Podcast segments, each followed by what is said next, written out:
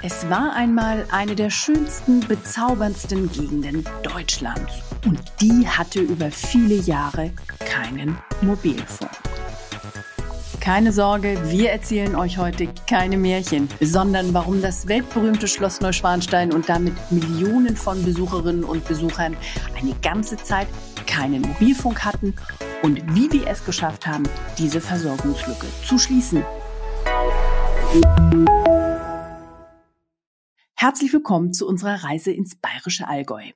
Hallo auch von mir, liebe Zuhörerinnen und Zuhörer. Für unseren virtuellen Trip nach Schwangau haben wir heute auch unseren Kollegen Markus Jode als Reiseleiter dazu geholt. Markus, schön, dass du dabei bist und uns die Mobilfunkgeschichte am Stammsitz König Ludwigs näher bringst. Ja, ich freue mich auch dabei zu sein. Markus, sieben Jahre hat es gedauert, bis wir da jetzt einen Mobilfunkmast aufgebaut haben. Das ist ja für solch einen touristischen Hotspot eine unglaublich lange Zeit. Das kannst du laut sagen, aber die Gründe waren hier auch vielfältig. Also hier ist Naturschutz, Denkmalschutz, Ortsgestaltung. Das musste alles beachtet werden. Und darüber hinaus gibt es natürlich auch noch die Sache, dass du jemanden finden musst, der dir eine Fläche zur Verfügung stellt, die dann für den Mobilfunkstandort auch passt. Und auch das ist ja nicht immer der Fall. Bei dem Punkt ergänze ich gerne, bei der Genehmigung eines neuen Standorts in einem so sensiblen Umfeld geht es letztlich immer darum, die Interessen des Naturschutzes, der Denkmalschutzbehörden und dem Wunsch der Besucher einer Bevölkerung und leistungsfähigen Mobilfunk unter einen Hut zu bringen. Und das macht die Prozesse einfach langwieriger, als das üblich der Fall ist.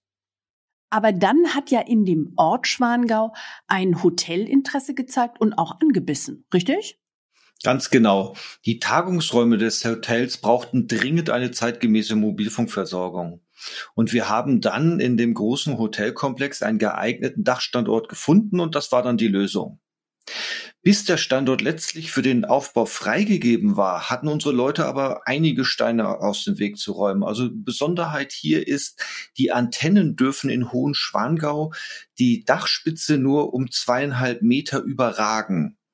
Und normalerweise haben wir zehn Meter genehmigungsfreien Aufbau von so Antennen und hier eben nur diese zweieinhalb Meter. Zudem müssen die Abstände dann eingehalten werden, in denen sich dauerhaft Leute aufhalten können. Und wenn ich jetzt eine Antenne habe, die nicht zehn Meter hoch ist, sondern nur zweieinhalb Meter hoch, muss ich halt gucken, dass ich unterhalb dieser Antenne genügend Platz habe. Die Lösung war hier, dass das Hotel bei dem Haus Liesel ein Spitzdach hatte und das gab uns dann die Möglichkeit, diese Auflagen zu erfüllen. Und ganz wichtig, die Denkmalschutzbehörde konnten wir zu guter Letzt dann auch noch von unserem Vorhaben überzeugen. Und dann ging es ja auch ganz schnell. Aufbau in Betriebnahme hat unser Standortpartner, die Deutsche Funkturm, dann gemacht. Ja, und das aber an einem Tag, wo es wirklich in Strömen geregnet hat. Und äh, an dem Tag ist dann ein Kran gekommen, ein großer Kran, der die Technikeinheiten und die Antennenträger über eine bereits geöffnete Dachluke in den äh, ins Dachgeschoss eingebracht hat. Und um Zeit zu gewinnen, haben die Techniker die 5G-fähigen Antennen vor dem Gebäude im strömenden Regen montiert und dann wurde der Mast in einem Stück hochgesetzt und in eine Stahlröhre im Dach eingesetzt. Am nächsten Tag werden dann noch die Kabel gezogen und die Stromversorgung und die Lüftung angeschlossen und dann ist der Standort eigentlich fertig.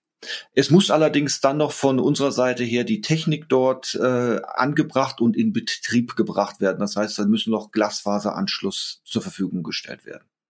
Also auf gut Deutsch. Schwangau, der Ort, der vor Neuschwanstein liegt, ist kurz davor, eine super Mobilfunkversorgung zu haben. Eines möchten wir euch aber auch nicht vorenthalten. Georg ist der Überzeugung, dass der legendäre König Ludwig und auch Schlossherr von Neuschwanstein den Ausbau der Mobilfunkversorgung wesentlich schneller genehmigt hätte. Georg, was treibt dich zu der Annahme?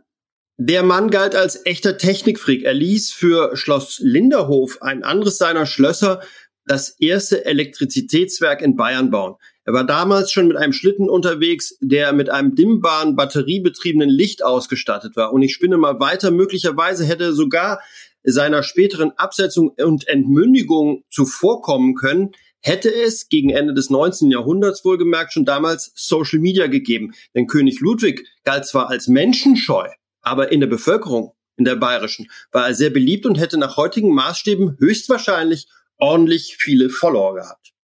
halte ich für kein abwegiges Szenario. Schließlich sind heutige Royals selbstverständlich auf Instagram, Twitter oder Facebook. Aber jetzt lassen wir mal die Geschichtsfiktion und Royalties beiseite und wenden uns wieder dem realen Netz zu. Das ist ja schon mal super, dass die Hotelgäste und die Tagestouristen jetzt am Ort ihre Urlaubs- und Sightseeing-Fotos oder Videos über Mobilfunk hochladen können.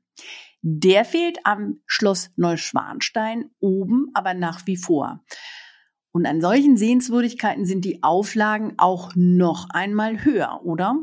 Das stimmt natürlich. Neuschwanstein ist extrem sensibel in puncto Denkmalschutz, weil da gibt es lauter Sichtachsen. Das Schloss wird aus allen äh, Richtungen fotografiert. Unsere Kollegen arbeiten da aber immer wieder an pfiffigen Lösungen, um Denkmalschutz und Mobilfunkversorgung unter einen Hut zu bringen. Steffi, ich denke, du weißt, woran ich denke. Oh ja, dass es alternative Lösungen gibt, zeigt ein Blick auf die Burg Elz in Rheinland-Pfalz. Dort bietet tatsächlich eine Eiche die Lösung für den Schlossherrn und die Umgebung. Wer dazu mehr wissen möchte, hört einfach mal in unsere Folge 20. Wir sind gespannt, ob und wann sich der Traum vom Mobilfunk im Märchenschloss selber erfüllen wird. Damit sind wir auch schon wieder am Ende unseres Ausflugs. Ich hoffe, ihr begleitet uns auch bei der nächsten Folge wieder. Bis dahin und dir, Markus, herzlichen Dank für die Reise mit dir zu König Ludwig. Es war uns wie immer ein großes Vergnügen. Vielen Dank euch beiden und es war märchenhaft, heute bei euch zu sein. Bis zum nächsten Mal. Ja, liebe Zuhörerinnen und Zuhörer, das war's schon wieder. Wir hoffen, euch hat unser kleiner Ausflug ins Allgäu gefallen. Wie immer, falls ihr Fragen und Anregungen zu diesem Podcast habt oder euch ein bestimmtes Thema von uns wünscht, dann schreibt einfach an podcast.telekom.de. Bis dahin, gebt gut auf euch acht und tschüss.